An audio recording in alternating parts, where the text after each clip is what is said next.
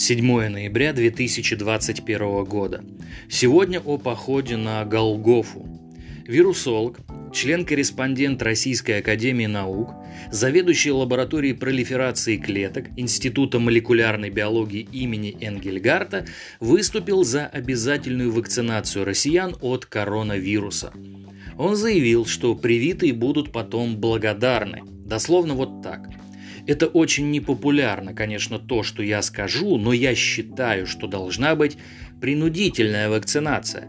Вот могут меня там распять просто. Но я думаю, что во имя этих людей, которые сейчас сопротивляются, они потом благодарить будут, если их заставят это сделать. По его словам, в России пока привилось очень мало людей, и про это нужно кричать. Он заявил, что при дельта-штамме должны быть вакцинированы 80% населения. Этот вариант коронавируса остается самым распространенным в стране. Если появятся новые мутации вируса, то может понадобиться прививать 90% жителей страны очень выразительно получилось про распятие, но вот какой возникает вопрос. Готов ли этот некий вирусолог нести ответственность в полном объеме за все возможные побочные и негативные последствия вакцинации? О том, что такие последствия не редкость, я знаю наверняка на собственном опыте. И моя проблема по-прежнему не решена, а сегодня ей исполняется ровно 4 месяца – но это моя проблема, которую устроили мне вот такие адепты принудиловки и финансового шантажа. Забавная ситуация. Молоть языком готовы многие вирусологи, но про ответственность не говорит вообще никто.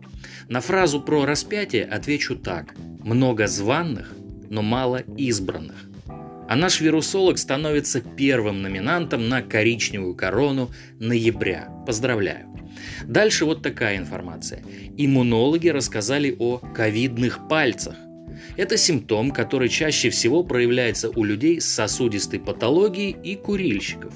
Может наблюдаться покалывание пальцев, а так называемая парестезия – по словам медиков, кожные проявления у заразившихся коронавирусной инфекцией пациентов возникают достаточно часто. Симптомы уже изучены специалистами. Среди них, как уточняют врачи, встречается сыпь и ковидные пальцы, которые также называют ложным обморожением. Подобные симптомы также характеризуются появлением сине-красных, пурпурных бугорков или волдырей, а также покраснением и припухлостью.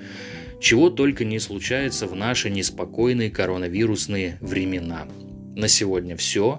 Конец связи.